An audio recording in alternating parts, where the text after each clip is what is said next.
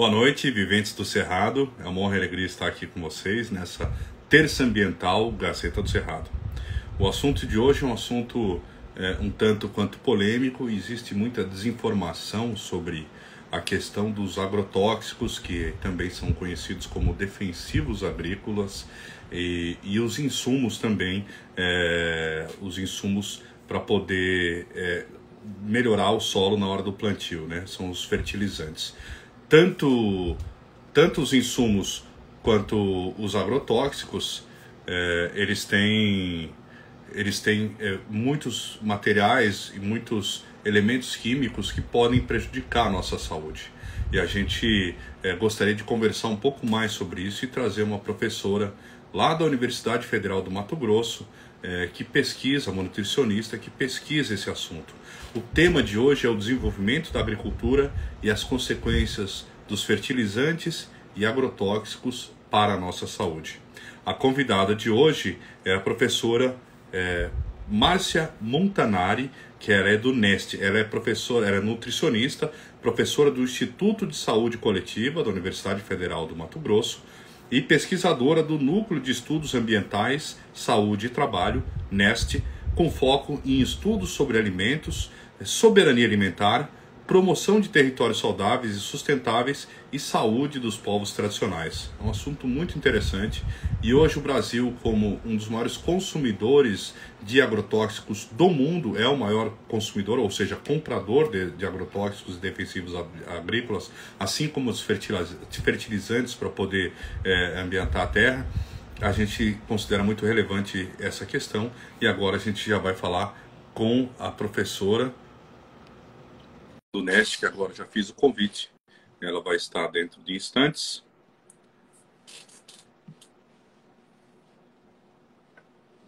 Estamos aguardando só ela entrar. Professora, se estiver na escuta. Aê, entrou. Dá para ver. Aê, trocou a câmera para você, tá certo. Seja bem-vinda, professora. Márcia Montanari, nutricionista, né, professora da Universidade Federal do Mato Grosso. Tudo bem? Nos ouve bem?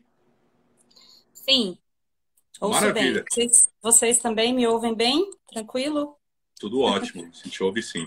Muito obrigado pela sua participação aqui. Eu vi que você teve que agora desmarcar um compromisso de última hora, né? Porque no Mato Grosso o horário, é, o fuso horário é diferente daqui do Tocantins, né? Então aí ainda é às 16 horas, né? Aqui são 18 horas. Ah, 18, 18 horas. horas agora. 6 horas da tarde, 18 horas, isso aí. Isso. Então, professora, seja bem-vinda. É, essa, essa, essa, essa, essa, a sua vinda aqui se deu a uma palestra que eu assisti do professor Jackson, que também é seu colega aí na universidade, não é isso? Que ele falou, e, e uma das coisas que ele comentou e, e, me preocupou muito é que numa das pesquisas que ele falou, além dos fertilizantes que usam até metais pesados na sua composição é, para poder é, adubar o solo, né, preparar a terra para o plantio, é, que também foi identificado traços de é, agrotóxicos, né, ou esses insumos no leite materno. Né? Então, ou seja, a gente assimila e pode até ser repassado através da amamentação para as crianças eu gostaria que você comentasse como é que está hoje o uso do agrotóxico, porque é uma questão polêmica, porque os agricultores falam, a gente só usa o necessário para não gastar mais do que o, do que o né, não, não, não desperdiçar o dinheiro na, na, compra desses insumos, né, para que possa produzir de uma forma correta. Mas isso é, vale para todo mundo.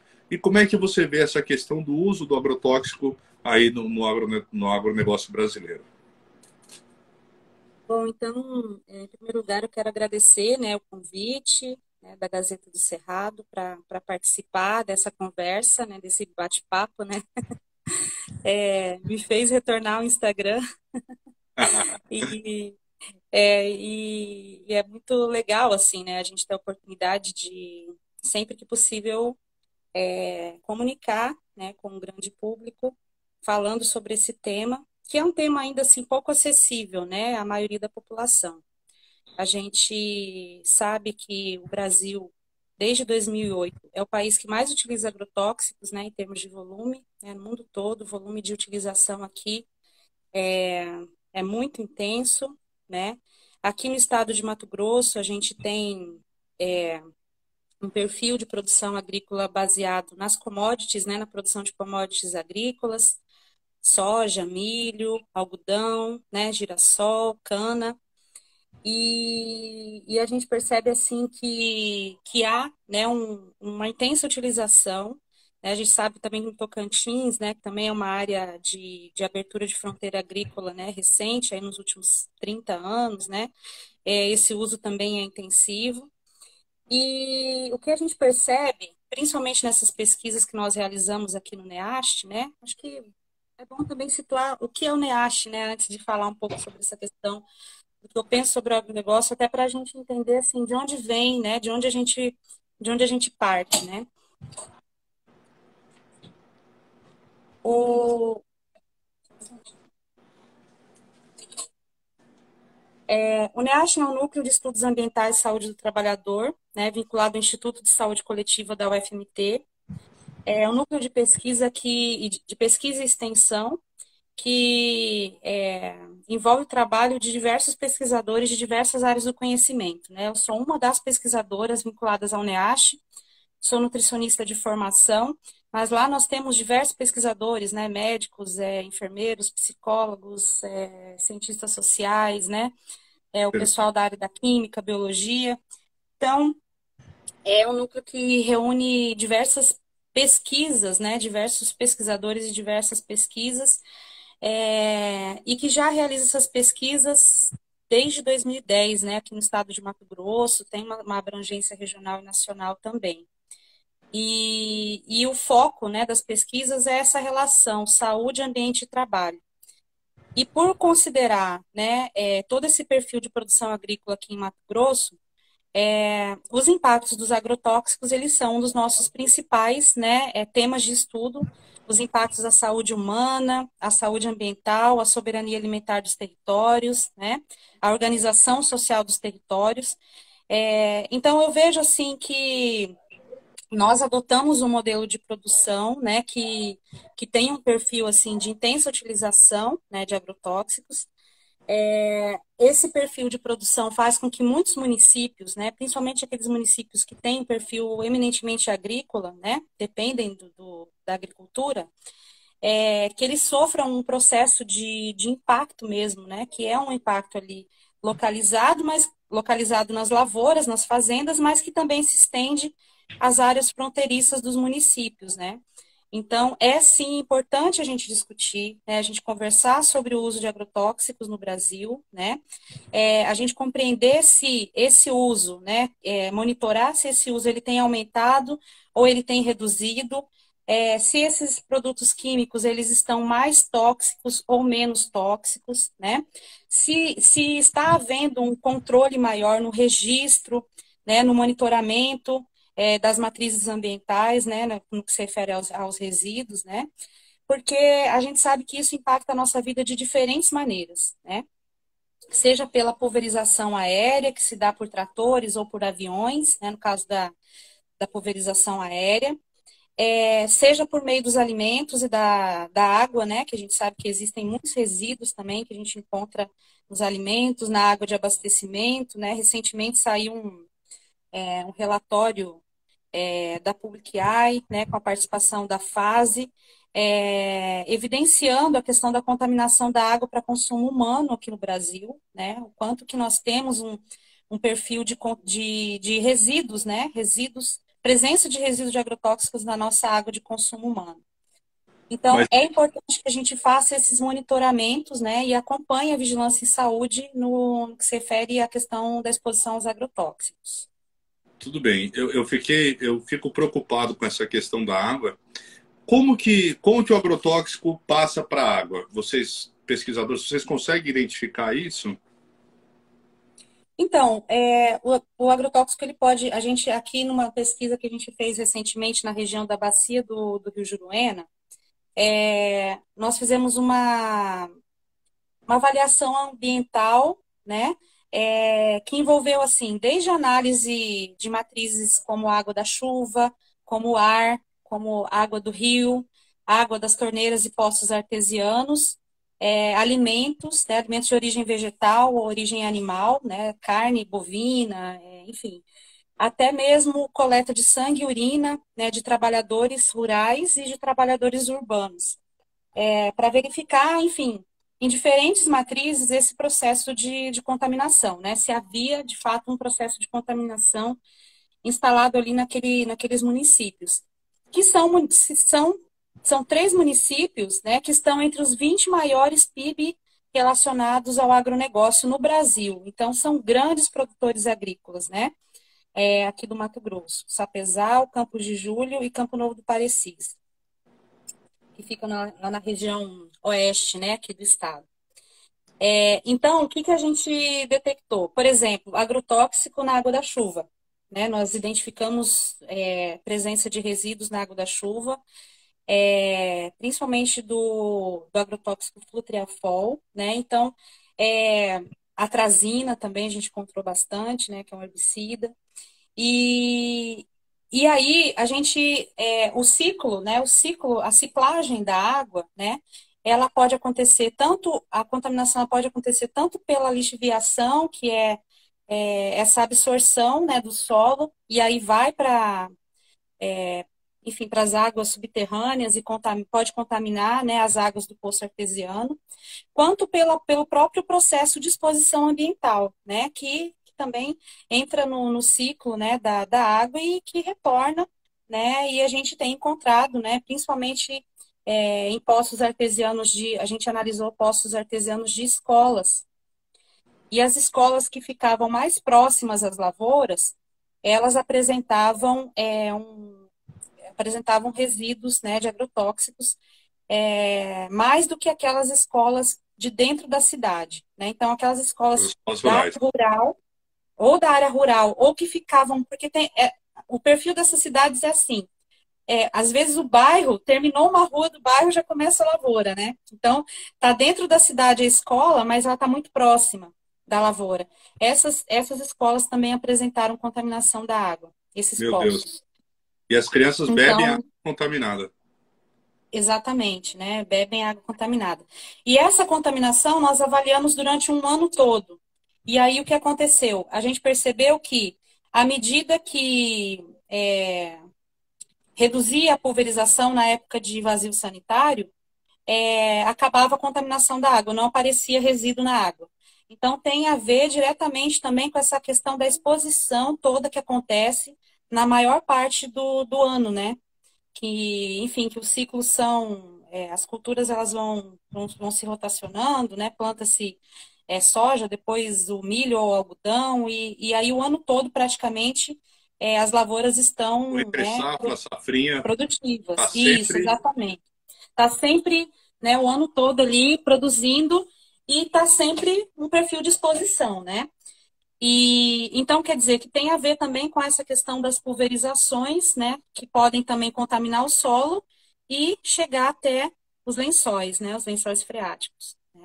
Então, tanto pela chuva, por essa questão da, né, do, do processo aí de, de deriva que vai para as nuvens e tal, quanto também por essa exposição, né, que acontece aí diretamente no solo, né? O que vai para as nuvens ele evapora junto com a água, é? É, sim, alguns agrotóxicos eles, é, eles são mais estáveis, né? Então eles também sobem. Por isso que a gente encontrou resíduo na chuva. Entendi. E, e quais as consequências é, para as crianças aí, no caso das escolas, e para os seres humanos desse consumo? Porque, então, de qualquer forma, ele foi autorizado né, pelo governo, então ele teria que estar em níveis aceitáveis. Né? Mas tem alguma consequência esse consumo, além do, do, do dos agrotóxicos, direto nos alimentos, né, ou, ou na água também? Veja bem, a gente parte do princípio de que não existe limite seguro para consumo de agrotóxicos, para exposição aos agrotóxicos. É, qualquer limite, qualquer valor encontrado, qualquer valor detectado, é, ele representa um risco à saúde humana, né? Tanto a saúde humana quanto a saúde ambiental. Por quê? Porque é, nós não estamos falando apenas do risco agudo, né? Então, por exemplo, de uma pessoa beber essa água e vir a passar mal, ter sinais e sintomas de exposição é, aguda aos agrotóxicos, né? Tais como vômito, tontura, dor de cabeça. A gente não está falando somente disso. nós estamos falando de um tipo de exposição que é crônica e que ela não aparece é, de uma hora para outra. Né? Ela pode levar muitos anos para aparecer. Né? É um processo que, por meio de diferentes exposições, seja ela pela respiração, pela é, enfim, pelo consumo da água, pelo consumo do alimento, né? Seja ela pelo contato direto, quando é um trabalhador, ou pelo contato indireto, quando é alguém que mora na cidade. Mas se a pessoa fica, ao longo da vida, recebendo essa carga de exposição, ainda que dentro do limite definido pela legislação, né? A gente entende que, é, dependendo né, é, do organismo, e dependendo também de outros fatores, né? não, não apenas o agrotóxico, mas também de outros fatores, pode desencadear uma série de doenças, como, por exemplo, câncer, né, malformação fetal, doenças renais, né, é, doenças neurológicas e psiquiátricas, né? E aí a gente, assim, tem diversas... Neurológicas e psiquiatras também, sim, vocês conseguiram identificar? Sim, é, na, a, a, literatura, né? A literatura hoje, a literatura científica já faz associação, por exemplo, entre autismo e, e alguns tipos de, de agrotóxicos, entre mal de Parkinson, né? Entre depressão, ansiedade, com também. O autismo também? Então, será que esse é o motivo que tem aumentado o número de casos? É possível que sim, porque é, nós, é, muitos é, agrotóxicos que são associados a, ao autismo, né, principalmente os organofosforados, que têm uma ação direta ali sobre o sistema nervoso central e periférico, é, ele é muito usado aqui no Mato Grosso, no Brasil todo, né, o grupo dos organos, é, organos fosforados. E então assim, e também o glifosato, que é o herbicida mais utilizado no, mais no mundo né, mais vendido e também no Brasil, né? É, então ele também tem essa associação.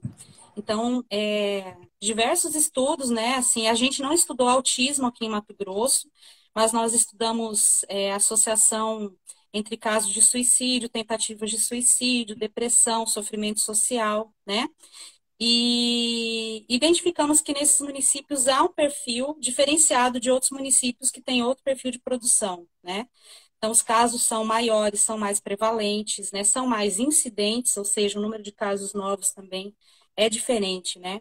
Então, a gente percebe um perfil de adoecimento muito característico e muito parecido desses municípios é, que a gente chama assim de municípios do agronegócio, né?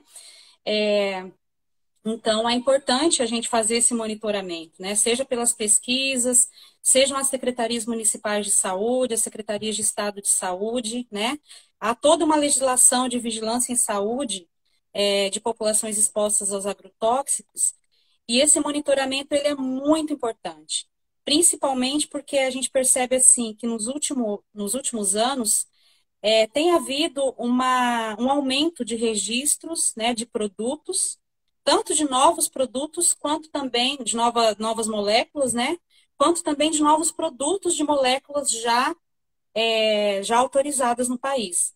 Então, esse tipo de, é, de monitoramento, ele é super importante e necessário, né? Até para que a gente veja é, por exemplo, resíduo nos alimentos, né, resíduo na água, né, como que como que está essa, essa situação. E como é que vocês identificam? Vocês, vocês têm que pegar o defensivo mais usado na região é tal, e daí vocês pegam um reagente para aquele produto, é isso? É, a gente, a gente sempre toma o cuidado de fazer as nossas análises nos laboratórios de referência do Ministério da Saúde e do Ministério da Agricultura. Então, todos os laboratórios para os quais a gente, é, que a gente faz parceria, eles são autorizados e são laboratórios recomendados para análise de resíduos de agrotóxicos. São os mesmos que, é, que avaliam resíduo para exportação, por exemplo, ou que avaliam os programas de monitoramento do Ministério da Saúde, né? É, então, a gente faz as coletas, né, seguindo todas as diretrizes, todos os procedimentos orientados pelo laboratório, faz todo o processo de logística e transporte e encaminha né, para esses laboratórios, que são, é, é, muitos deles são né, no Rio de Janeiro, na Universidade Federal, é, na Fiocruz, né, no Rio de Janeiro, na Universidade Federal de Santa Maria, né, é, no Rio Grande do Sul. Aqui a, a, Ana Flávia Brito perguntou se tem em Palmas. Isso tem aqui no Tocantins um laboratório desses? Então, Palmas tem o, provavelmente tem o LACEN, que é o Laboratório Central, como aqui Sim. em Cuiabá tem também, né? É, mas a gente é, faz essa opção por conta da capacidade analítica mesmo desses laboratórios de referência. Então, a gente encaminha para lá e lá eles fazem análise multiresíduo, que detecta mais de 200 tipos de agrotóxicos, né? Quer dizer, tem toda uma metodologia de cromatografia, né? Cromatografia líquida, que faz esse tipo de, de análise.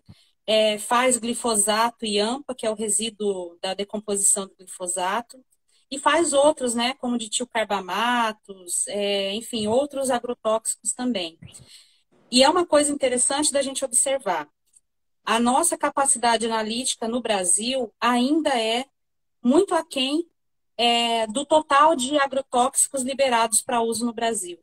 Nós hoje conseguimos, no laboratório, é, analisar em torno de é, 400, né, 350 a 400 tipos de agrotóxicos. E nós temos muito mais, né, de 600 é, produtos é, permitidos para uso no Brasil. E um outro ponto também que é bem importante ressaltar, que a gente ainda nem chegou, nem chegou a fazer é esse tipo de, de análise, né? Que é a mistura dos agrotóxicos. O que, que acontece? Então, isso a Renata Cássio, que é uma bióloga, está no seguindo, ela perguntou dessa questão de se é acumulativo. E se daí as consequências disso também podem afetar de uma forma né, mais perigosa para o organismo humano. Né? E dos animais também, né? Exatamente. Então, o que, que acontece? A mistura de agrotóxicos, ela origina produtos e subprodutos é, que, que a gente, que a ciência já sabe o seguinte, que, que esses subprodutos eles, eles podem intensificar a ação dos agrotóxicos, né? Então, por exemplo, se a gente chega numa lavoura, vocês vão a gente vai perceber assim, eles não colocam no, no tonel apenas o glifosato. Eles colocam o glifosato, mais um fungicida, mais um inseticida, e juntos, né, aplicam aquele produto todo junto. Esse produto ele entra em interação, interação química, né? Essas moléculas elas vão interagir ali e vão originar um outro subproduto. E esse outro subproduto, com certeza, tem uma afetação à saúde humana, né? E além disso, é, aumenta o potencial de ação individual de cada um dos produtos, né? Que que está sendo misturado ali, né? Então, é um risco também dos quais a gente ainda nem tem condição de avaliar. Os laboratórios ainda não, não fazem esse tipo de avaliação, né? Avaliam o, apenas a presença ou a ausência do resíduo, mas não avaliam esse tipo de interação, que tipo de produto que se origina disso. Então, é... mas enfim, de qualquer forma, o, o monitoramento ele é importante e mais ainda, né, assim, políticas públicas de monitoramento são importantes para que a gente, para que cada vez mais a população tenha é, consciência, né, assim, saiba o que está consumindo, né, a gente costuma falar, quando a gente vai ao mercado e vê lá a, a informação nutricional numa embalagem, né, nós não vemos, por exemplo, que tipo de, de, de produto químico foi utilizado no processamento, né, ou que tipo de de agrotóxico e fertilizante químico foi utilizado na produção daquele alimento. Então, o consumidor muitas vezes deveria não sabe. Estar, deveria estar naquelas informações nutricionais, não é isso? É, hoje a legislação ela não exige, né? Na verdade, é uma grande luta. A informação nutricional ela, ela segue o, o, o padrão né, do, da legislação brasileira, que é a informação de proteínas, lipídios, é, carboidratos, né, vitaminas e minerais. E, mas essa questão, por exemplo, os transgênicos a gente consegue identificar porque tem o Tzinho na embalagem, né? Aquele Tzinho amarelo, que inclusive foi há um tempo atrás, que, na verdade sempre é, né? Sempre volta a essa discussão é, de se retirar né, a identificação do transgênico da embalagem. Mas por enquanto ainda, ainda está ainda em vigor, né? Mas informação sobre agrotóxico nós não temos, né? O que nós temos são é, eventuais estudos científicos, né? De monitoramento, como esses que a gente realiza aqui pelo NEASH.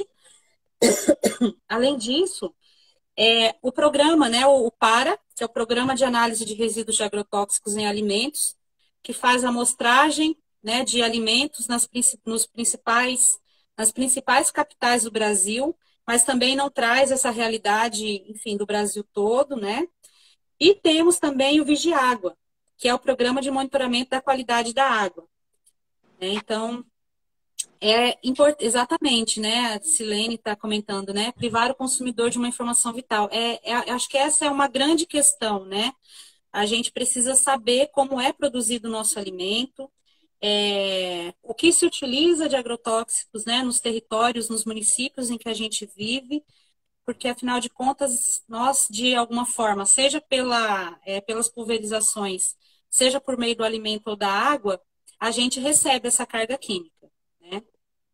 Então, então é muito então perigoso, né? Aqui, aqui a Raquel de Almas, aqui na região sudeste do estado de Tocantins, ela falou sobre uma tal de mosca branca. Ela pode também eh, provocar uma mudança de, de, de tipos de inseto na região? Sim, então também, também é interessante é, essa questão do uso intensivo de agrotóxico. É, inclusive o, o, pessoal do agronegócio tem percebido isso, né? Assim, a aumento da resistência, né, dos, das espécies, né, de insetos, de, é, enfim. Ah, só um instantinho de, insetos, de insetos e ervas daninhas. Só um instantinho, por favor. Tudo bem. É, é uma preocupação muito grande. Esse termo transgênico foi uma luta, virou lei. É, as embalagens agora são obrigadas a pôr um triângulo amarelo com T para dizer que o alimento foi modificado geneticamente, só para complementar a sua informação, professora.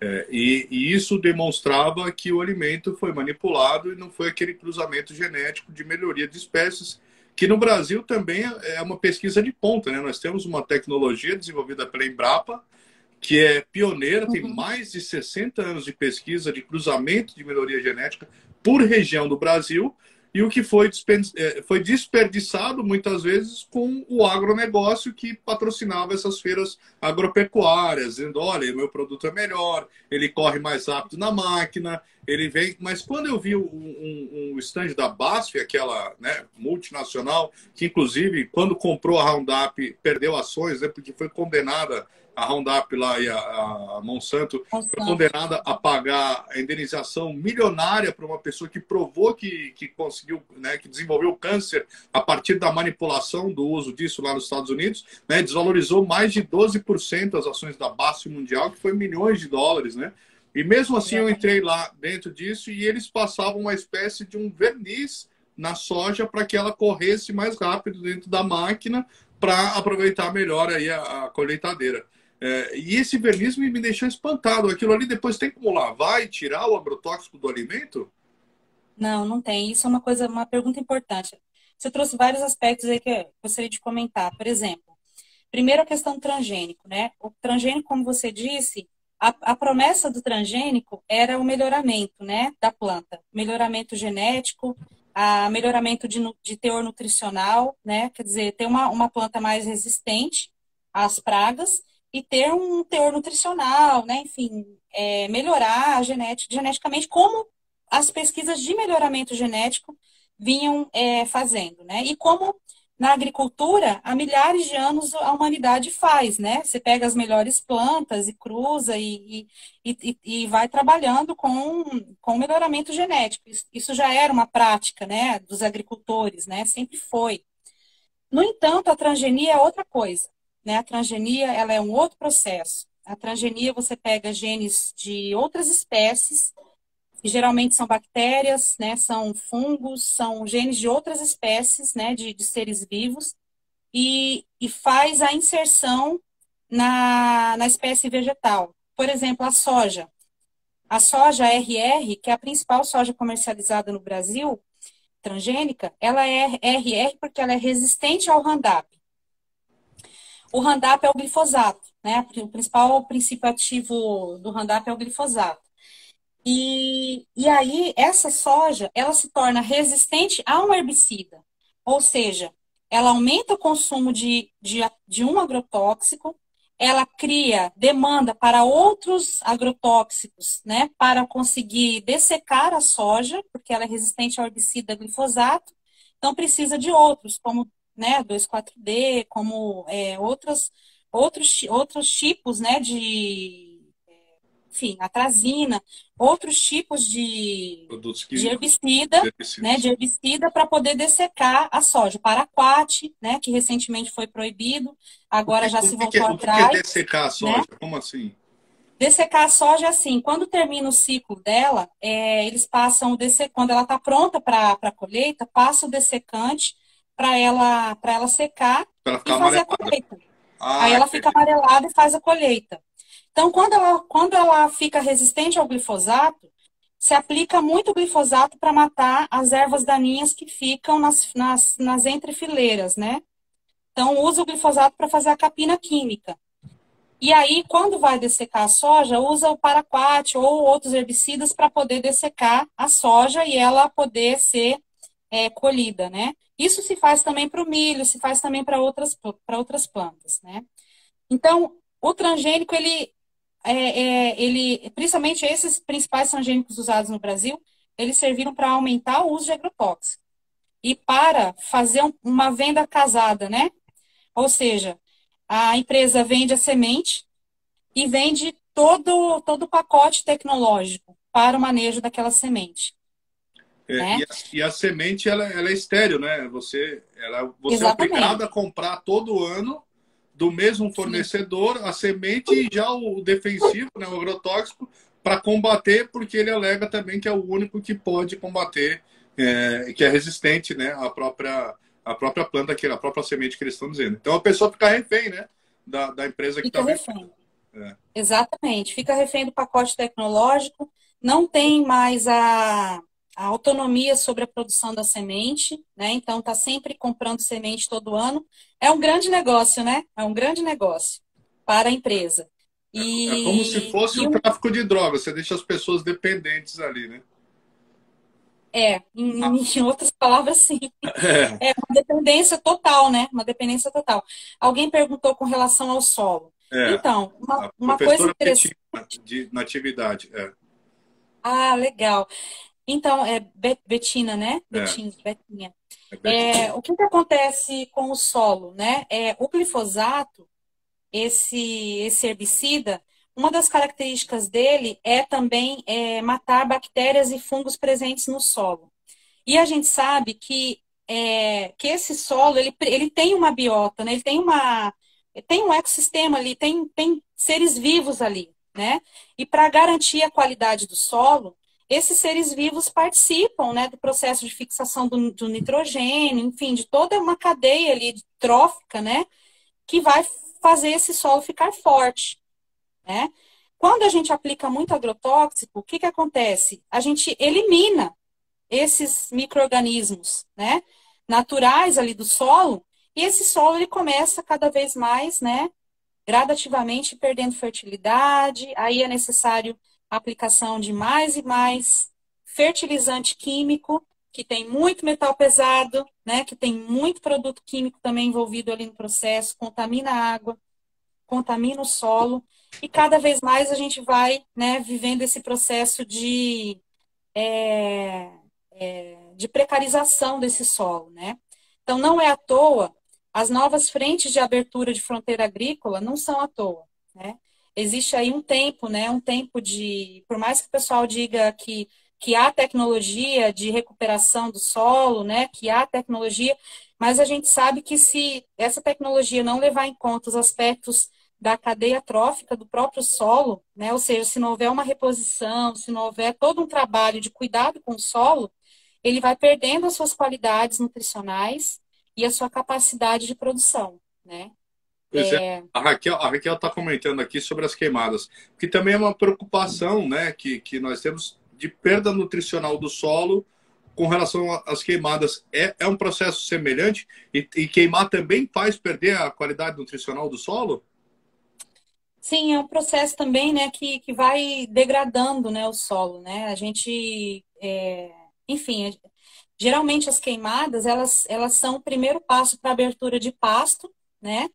E depois a abertura de lavoura. Então, ela também faz parte de todo um processo também de, é, de abertura de fronteira agrícola, né? Então, assim, existe também uma intencionalidade. A gente sabe que, que não é apenas uma, um acidente, né? Geralmente não são acidentes. É, então, de fato, né, é, é, importante realmente a gente estar atento a tudo isso, né? Porque outro aspecto também importante, a, os insetos polinizadores, né? As abelhas, os insetos polinizadores, a redução desses insetos, ela pode afetar é, a produção de alimentos, né? Então, isso é um, isso é um, é um, é um fato, né? Já é um fato no Brasil. Um dos principais inseticidas usados no Brasil são do grupo de neonicotinoides que tem, que afetam muito, né, a, a mortandade das abelhas, né, dos insetos polinizadores. E, e aí isso faz com que é, com que também haja é, uma redução. Esses, né? esses agrotóxicos eles são feitos para matar, para exterminar os insetos, né? Exatamente. E a abelha é um inseto, né? E a abelha é um inseto. E, e aí o que, que acontece? Tanto, tanto é interessante isso que, que, já tem, que já tem a produção de, de polinizador sintético, né? É, equipamentos de polinização. Quer dizer, eles sabem que estão matando os insetos, que estão acabando com o processo de polinização natural, né? E, e ao invés de buscar né, reduzir o uso, né, controlar e tudo mais, é, buscam tecnologias de substituição dos insetos, né? Então, quer dizer, é, é, um, é um ciclo meio perigoso, né? De, é, enfim, de... É de como se... as pesquisas que estão criando plantas mais resistentes ao aquecimento global, né? A temperaturas mais altas, né? Que também Exato. é um problema, né?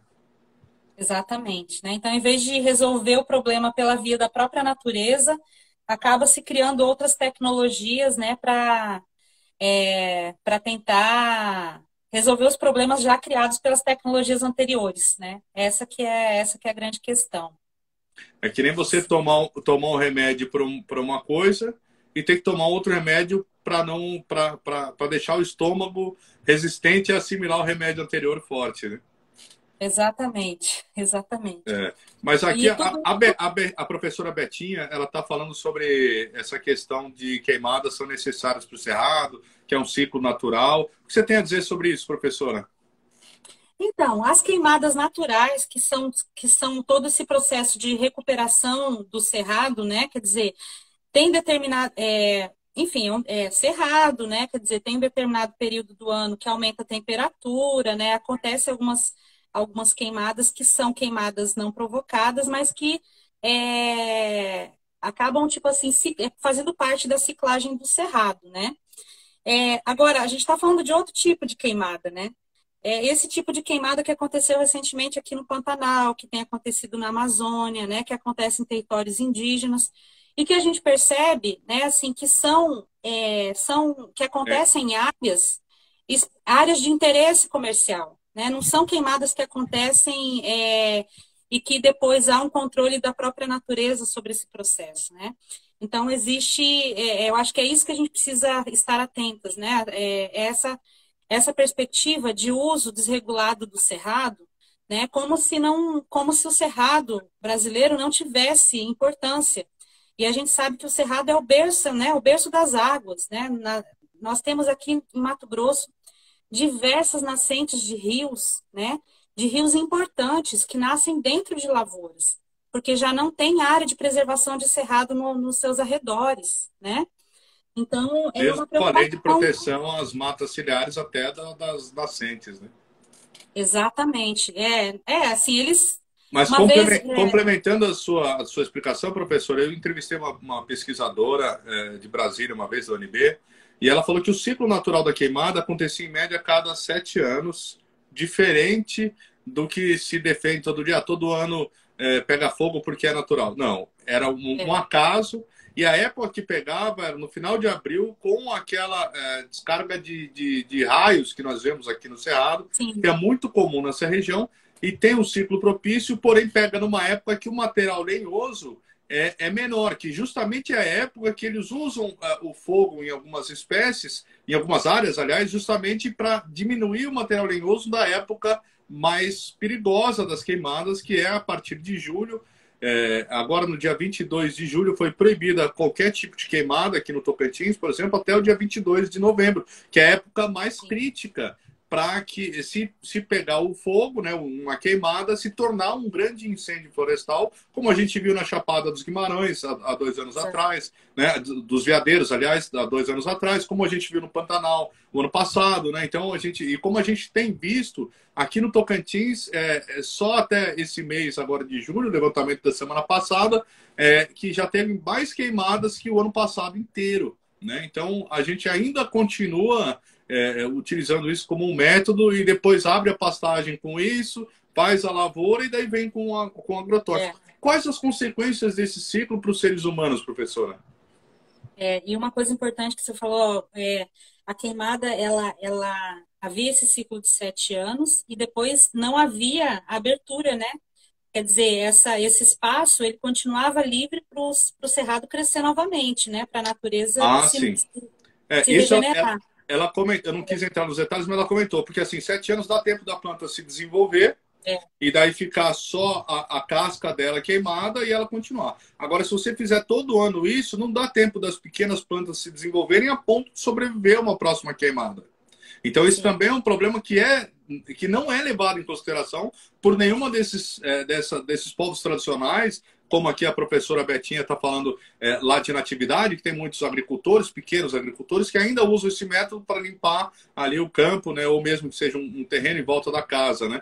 Então, é, é, é também não é levado em consideração isso. Né? Em vez de fazer os aceros normais, ou preservar, ou já fazer um outro tipo de, de, de ação no território, né, com outros tipos de planta que vão impedir que esse mato alto, que às vezes atrapalha os pequenos é, agricultores, né, que tenham que apelar para o fogo né? Exatamente, é. E, e aí é um, é um ciclo, né? Porque o que acontece? Aí você reduz, é, a, é, abre lavoura, é, é, vai afetando nascentes, vai afetando o ciclo da chuva, as chuvas vão diminuindo também, né? Então os ciclos hidrológicos também vão, vão sendo afetados, né? É, por todo esse processo. E os riscos, né? Nós, nós temos aí diversos riscos, né? A saúde é, humana, principalmente, que nós temos estudado, é, são, as, mais especificamente com relação ao uso de agrotóxicos, né?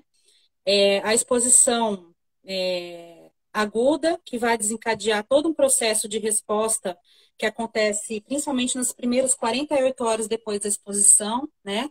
Então, sinais e sintomas, né? Febre, vômito, diarreia, é, às vezes é, problemas oculares, coceira na pele, tontura, é, dificuldade de, de sentido, né? Perda da, da, das, dos sentidos, né? Do, do, da marcha, da direção. E né? isso é, é sentido é... quem aplica o produto, é? Então, essa, essa, essa, é uma realidade, essa é uma realidade que pode acontecer com pessoas expostas diretamente, que são trabalhadores, né? Geralmente trabalhadores que não usam EPI ou que usam EPI de maneira inadequada, é, seja porque não recebem o EPI adequado. O EPI adequado para agrotóxico, ele é caro, né? E ele é um EPI assim, a gente costuma dizer assim, a pessoa fica parecendo um astronauta, né? Pessoa, é, ele é muito específico. Quer dizer, uma máscara simples dessa N95 que a gente usa agora na, na pandemia, ela não contém, ela não contém, ela não consegue conter a, as gotículas de, de agrotóxico. Né? Então, quer dizer, ela não, ela não é adequada. Tem que ser aquela máscara, né, realmente específica, né, de, de quatro saídas e tudo mais. Então, geralmente, quem são os mais expostos? Os trabalhadores rurais, mas também as pessoas que moram próximo, né, de lavouras, é, pessoas que moram em municípios de intensa pulverização, de intensa produção agrícola, que sempre relatam né, a situação do, do avião passar e sentir a névoa do agrotóxico chegando, né? Pessoas que reclamam de sinais e sintomas porque sentiram o cheiro do agrotóxico e nunca entraram numa lavoura, né? Mas moram na cidade, trabalham é, em, outras, em outras atividades. É, então, assim, a gente vê que, que esse é um perfil de exposição que, para quem mora nesses municípios, é muito comum, infelizmente, né? É, e, além disso, as, as, questões crônicas também, né? É, Mato Grosso é um dos, dos, estados que teve maiores casos, né, principalmente na, nas regiões de intensa pulverização, os maiores, é, a maior prevalência de câncer infanto-juvenil. Né? Se a gente comparar os dados de câncer infanto-juvenil, Mato Grosso, Brasil e essas regiões, a gente vai perceber que o perfil dessas regiões é altíssimo e que aumentou de 2008 para 2020. Nossa, houve um aumento, teve região que houve um aumento de mais de 100, é, 120% de casos, né? Então, o que, que significa isso? O câncer infanto-juvenil, ele é um câncer que, é, principalmente relacionado a câncer hematológico, sobretudo a leucemia, né? É, afeta crianças de 0 até adolescentes, a faixa etária é 0 a 18 anos, né? É, então, ele é um câncer que ele tem grande relação com a exposição ambiental, seja por agrotóxico, seja por outros produtos químicos, ele ou por poeira, né, por, por, por agentes físicos também, mas ele é um tipo de câncer que tem relação com, as, com a exposição ambiental. Por quê? Porque, em geral, essas pessoas, né, essas pessoas, elas não fumam, ou elas não bebem, ou elas não, não trabalham ainda, né? Então... E não, é... em, e não em quantidade, ou quantidade de anos que levaria a uma doença mais grave, né?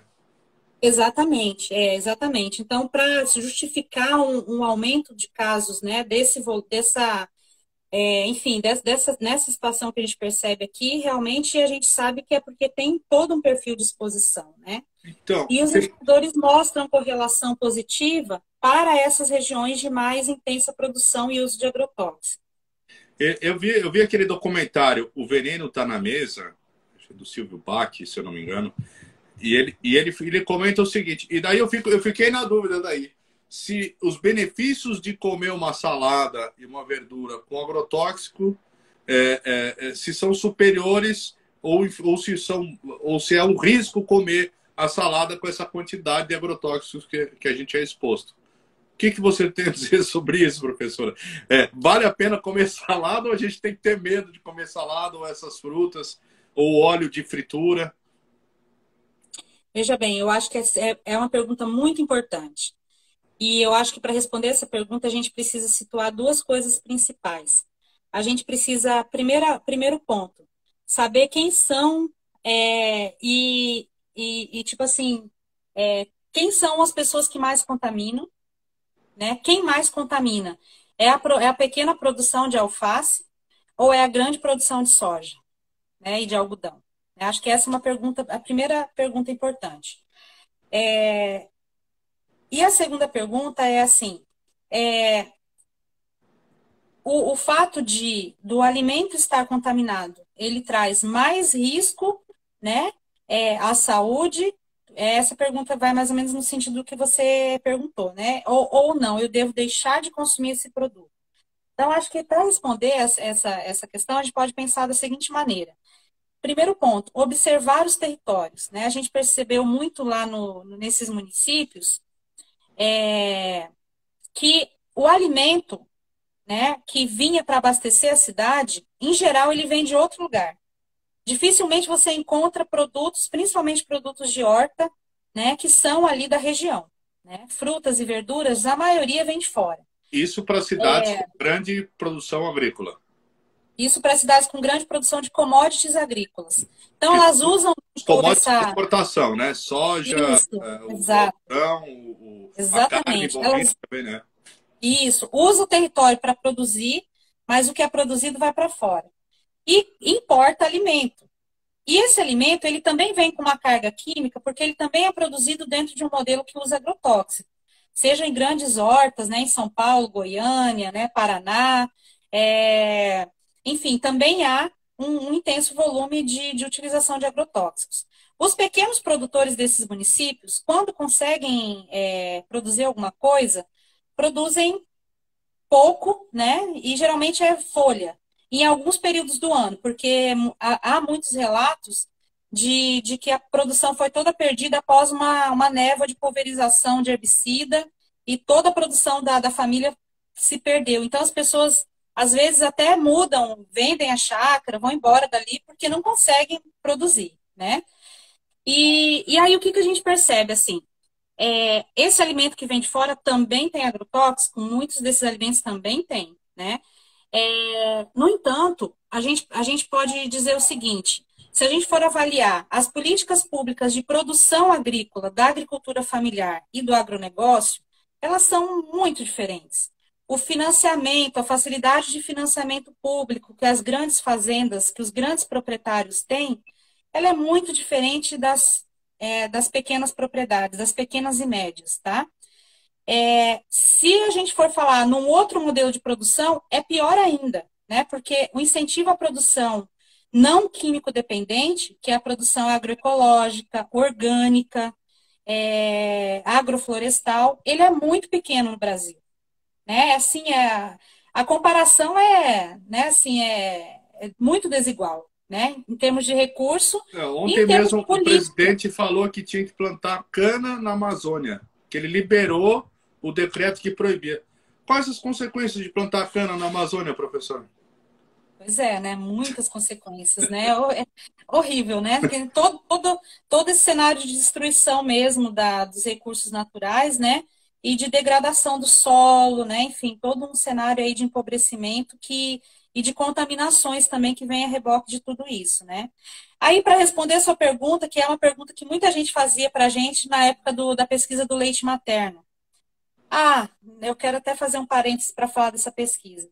Nessa pesquisa, é, nós avaliamos é, uma amostra, né, um número de mulheres é, lactantes no município de Lucas do Rio Verde, né? E todas elas, né, cerca de é, 50, 60 mulheres que participaram do estudo, que cederam amostras de leite para fazer análise, 100% havia resíduo de um agrotóxico que foi proibido no Brasil há mais de 20 anos, que era o DDT. DDT Nossa. e DDE. Eu estava procurando aqui que é, ele não é vendido no Brasil, mas vende no Paraguai, que está próximo a muita, uma região muito grande de fronteiras ali, né? De Mato Grosso, Mato Grosso do Sul e Paraná, né? E até Santa Isso. Catarina. É. E por mais que ele seja proibido, ele, ele foi proibido justamente pela capacidade de. Ele é muito persistente. Então, essas mulheres, na época da pesquisa, né, ele não tinha sido proibido ainda há 20 anos atrás. Então, vamos supor, ah, essas, essas meninas, essas mulheres, foram expostas quando eram meninas, né? E, aí, e elas... É, é, e esse, carregavam no corpo isso? Carregavam no corpo esse resíduo, esse resíduo saiu no leite materno, né? Nossa. E uma grande parte delas também foi encontrado resíduo de glifosato, e de outros agrotóxicos também, né, que do endosulfan, que também depois dessa pesquisa foi proibido no Brasil. É, então, assim, é, a gente percebe o, o quanto que, que esse tipo de produto é perigoso e pode ser persistente. E as pessoas perguntavam na época, e agora? Eu vou ter que parar de amamentar meus filhos? E a gente dizia, não, você vai continuar amamentando, porque o leite materno é importante, né? É importante é, continuar amamentando essas crianças, né? É, ainda que a gente saiba que ali existe, né? Existe, existe um, uma certa quantidade de resíduo que pode trazer né, risco à saúde né, dessa mãe, dessa criança, mas que entre o leite materno e o leite de vaca, que muito provavelmente também teria resíduo, também tem resíduo, seria melhor o consumo do leite materno. Então, a orientação que foi dada na época, inclusive pelo professor Pignatti, que foi coordenador da pesquisa, foi que as mulheres continuassem amamentando, porque o benefício, né, as substâncias boas do leite materno, elas superavam, né? É. elas, elas superam, né, em muito o grau de contaminação, né? É, no entanto, foi uma pesquisa importante, inclusive, para rever os padrões, os parâmetros de, de aprovação de agrotóxico.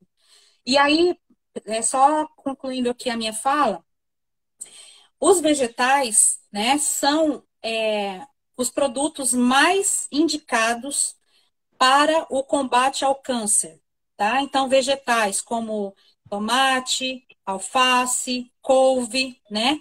São produtos cenoura, são extremamente importantes porque contém micro, é, micronutrientes, né, vitaminas e minerais e fibras, além de substâncias funcionais, como no caso do licopeno no tomate, né, é, é, da alicina, da alina no alho, né? Então, assim, substâncias importantes que ajudam a combater o câncer, né?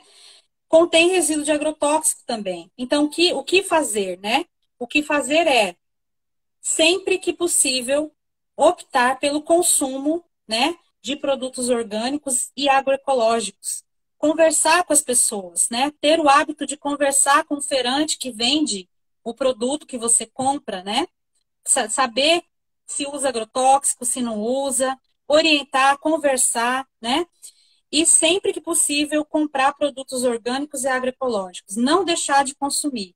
E aí também é uma maneira da gente criar um mercado e fortalecer um mercado né, de, de, de produção orgânica e agroecológica, ajudar os pequenos produtores também que, que, precisam desse incentivo, né, que estão aí abandonados pelas políticas públicas, né, ajudar para que as pessoas optem por produzir né, produtos orgânicos e agroecológicos. Eu acho que é uma maneira da gente ajudar, da gente enquanto consumidor, né, consumidora, é, se posicionar também, né? Fazendo opções conscientes mesmo, né? De, de consumo. O grande problema é que ele, ele é mais caro e a gente vem vendo diminuir o poder aquisitivo, né, professora? Também tem esse fator, justamente porque a produção não é tão grande, né? Ou não é tão. A, a, o, o, ramo de alface ali não é tão, tão é, é, abundante quanto um ramo já né, de, uma hidroponia, né? Mas. Isso é, eu, fico, eu fico muito preocupado com essa questão. Aqui em Palmas, o professor Jackson veio porque justamente tem uma área de plantio de soja em cima de uma serra que depois deságua na área de manancial de abastecimento de água de Palmas. Sim.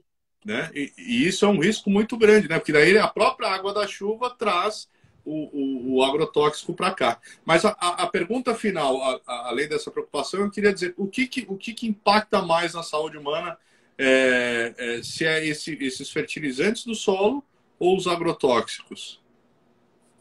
É, eu diria que os dois, né? Mas só para dizer assim que a questão do preço dos orgânicos e dos produtos agroecológicos, existem estratégias também é, para resolver essa, essa questão. Nós estamos é, há mais de, mais de dois anos é, com um projeto aqui em Mato Grosso e que, na verdade, é um projeto que existe em diversos, diferentes lugares do país, né? Na verdade, é um projeto que vem de, de experiências internacionais, que se chama Comunidade que Sustenta a Agricultura, né? Nós formamos um grupo de, de consumidores e conversamos com um grupo de produtores. Esses produtores, eles produzem orgânico certificado coletivamente, acompanhado pelo Ministério da Agricultura, né? Todo o processo de, de produção e eles conseguem vender a um preço mais barato para o consumidor e um preço mais justo para o produtor.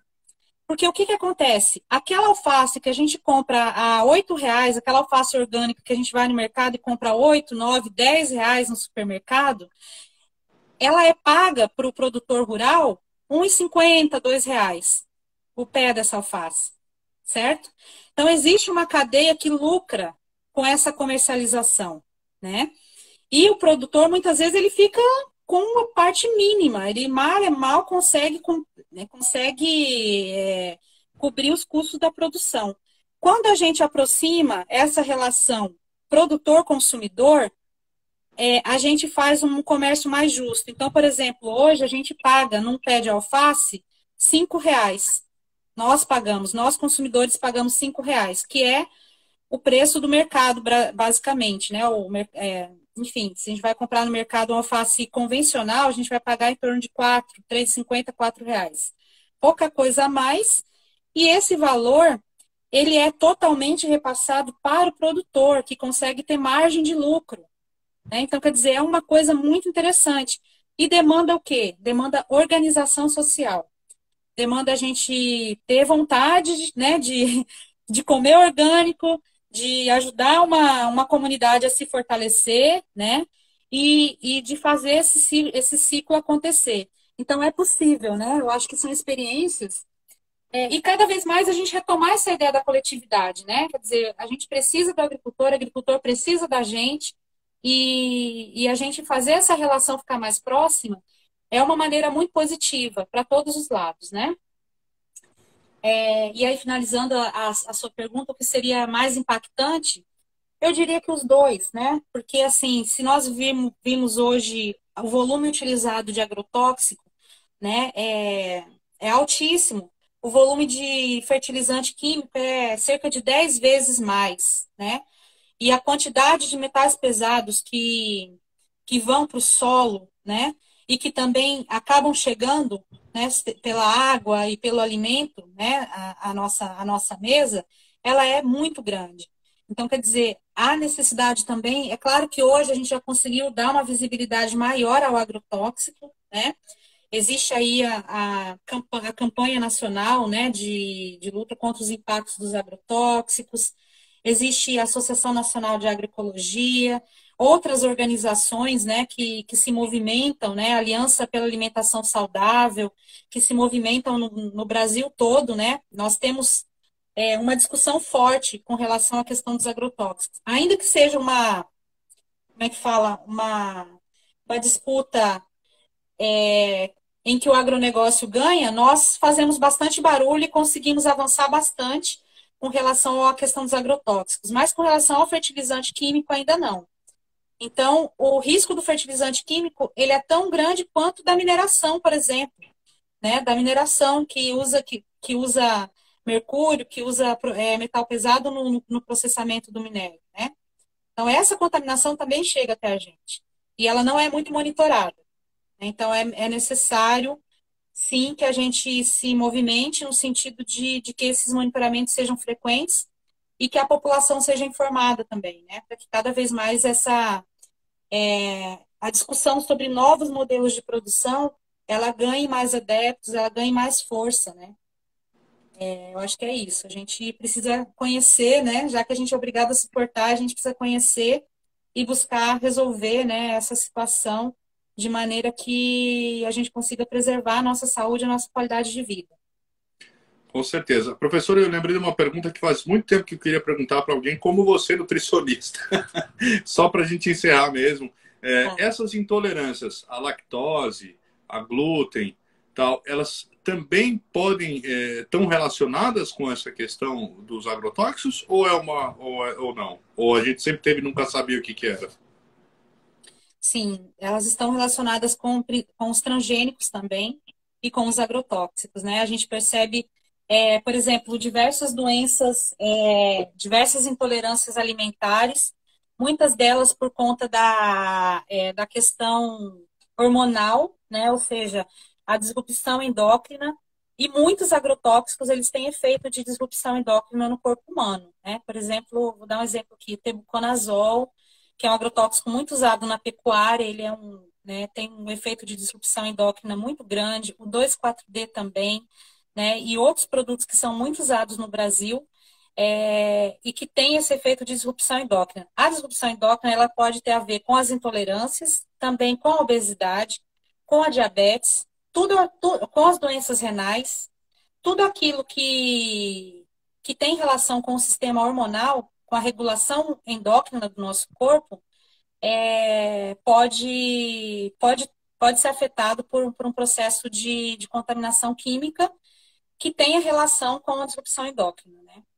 E, então, a gente está falando aí de, da transgenia, que é um processo, enfim, qualquer produto hoje que a gente consuma no Brasil, à base de milho, por exemplo, que é um alimento extremamente consumido, né, de diferentes formas no Brasil, ele é transgênico, né? É, a coisa mais rara que tem é você encontrar um milho não transgênico. Né? 90, mais de 95% do que é produzido no Brasil é transgênico. O trigo que o Brasil importa, né? recentemente havia aí toda uma discussão, a Argentina proibiu né, a produção desse trigo e o Brasil estava querendo é, liberar a produção né, e, e, a importação desse trigo, que é o trigo transgênico, que usa muito glufosinato de amônio, que é um agrotóxico extremamente tóxico, né? e que ia vir no nosso trigo.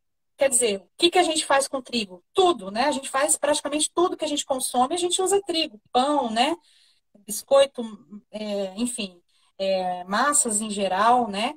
É, então, é, a gente fica muito exposto a essas duas questões. Tanto o transgênico tem essa relação, quanto também os, os agrotóxicos, né? Que também tem esse efeito sobre, sobre a nossa regulação é, hormonal, é, afeta o, o, ciclo de DNA, né? O nosso ciclo de, de DNA. Então, é, há, de fato, né, toda uma literatura científica bastante ampla que, que comprova né, essas, essas relações. E isso não sou apenas eu, mas estou falando aqui do nosso núcleo de pesquisa. Mas em diferentes lugares do mundo, essas associações já foram comprovadas, né? É, em estudos de diferentes formas, tanto estudos in vitro quanto estudos epidemiológicos. Então, de fato, a gente tem aí é, muitos problemas de saúde que são desencadeados por esse tipo de exposição. É, uma vez a gente conseguiu retransmitir, na época que eu trabalhava no Paraná, um, um documentário sobre a transgenia que é, é, A Vida Correndo Fora de Controle, que era muito interessante, mostrava o processo da introdução da transgenia em alguns países, inclusive na Índia, e lá aumentou o índice de suicídio porque as pessoas não tinham dinheiro para comprar é, mais algodão, da, que lá é uma indústria têxtil forte, porque aumentava os royalties a cada ano né? Então eles acabavam tendo que vender as propriedades. É humilhação para eles de ter que vender a propriedade, que inclusive o sobrenome de alguns indianos leva o nome da região que eles moram, né? É uma questão de, de tradicional de pai para filho. É, e falou também da questão da, do cruzamento, né? De uma espécie que pelo vento leva para uma, uma outra agricultura que não é transgênica e pode também deixar estéreo a solo. Então, para quem quiser, é, é, a vida correndo fora de controle, o documentário. E depois esse, o Veneno está na mesa também, que também servem de referências. Não sei se você chegou a assistir esse documentário, que é brasileiro. É. E eu gostaria de lhe agradecer mais uma, mais uma vez, professora, a professora é, está aqui do NES, da Universidade Federal do Mato Grosso, a professora Márcia Montanari, ela é nutricionista, professora do Instituto de Saúde Coletiva da Universidade Federal do Mato Grosso, ela é pesquisadora do Núcleo de Estudos Ambientais, Saúde e Trabalho, NEST, e com foco nos estudos sobre alimentos, soberania alimentar, promoção de territórios saudáveis e sustentáveis e saúde dos povos tradicionais. Parabéns pelo seu trabalho, professor. Agora estão abertas as considerações finais aí suas. Muito obrigado. Obrigada pelo convite, né? É sempre bom a gente ter essas oportunidades, esses canais, né, de comunicação. E, e pelo NEASH a gente se coloca à disposição, né? Nós já temos uma parceria que o professor Jackson tem conduzido junto a pesquisadores aí, né, de, de Tocantins, né? Uma parceria importante. E para a gente é sempre importante a gente, a gente fazer esse tipo de pesquisa que é integrada e participativa, né? Integrada porque ela integra diversas, é, diversas formas de conhecimento, né? É, tanto conhecimento empírico quanto o conhecimento já sistematizado pela ciência, para poder justamente compreender essas relações dos territórios e essas afetações nos modos de vida, na saúde das pessoas e dos ambientes, né? Então, nós estamos à disposição, e integrada e participativa. Participativa porque nós né, chamamos realmente as pessoas para conversarem, para dialogarem, é, tanto a população quanto as, a, né, os fazendeiros. A gente realmente quer que esse tema seja tratado com transparência é, e com a visibilidade né, que nós merecemos, né, com, com, com o nosso alimento, com a nossa água, com os nossos recursos naturais. Então, Novamente agradeço, né, e me coloco à disposição, né, aqui pelo núcleo, em nome do núcleo, né, para parcerias, né, para palestras, para atividades, né, a gente a gente sempre busca estar presente, né, quando a gente é convidado para participar de algum canal de comunicação, tá bom? É isso, Maravilha. né? Um abraço aí pro pessoal do Tocantins, né? Terra maravilhosa. Eu conheci, eu conheci, fui para Tocantins, fui para Palmas uma vez, depois para Tocantinópolis. Tocantinópolis, né? Ah, Isso. Gostei muito do Tocantins. Ainda quero retornar aí. Maravilha, está convidada já a retornar e falar mais, porque por mim eu ainda tenho muito assunto ainda para falar sobre, sobre as preocupações né, com os defensivos agrícolas, os agrotóxicos e, e, os fertilizantes também. Que muita gente fala dos agrotóxicos, mas esquece dos fertilizantes, né, que é um problema também. Então, muito obrigado, professora. Muito obrigado a você que nos acompanhou até agora, a você que passou por um trecho, você que está assistindo depois. A gente também está transformando em podcast, depois vai ter no YouTube, vai ficar permanente no Instagram. E semana que vem, no dia é, 10 de, de agosto, nós temos também já marcado é, o, o capitão Halim, que ele é o comandante do Batalhão de Polícia Ambiental aqui do Tocantins, e ele vem falar sobre o papel da Polícia Ambiental na preservação ambiental e no combate às queimadas e os crimes ambientais, os crimes de pescas, os crimes de pesca e, e assim por diante. Então, é, acompanhe aqui toda terça na Gazeta do Cerrado, no Instagram, é, essa Terça Ambiental Gazeta do Cerrado. Muito obrigado a vocês que estão por aí, um abraço e até mais.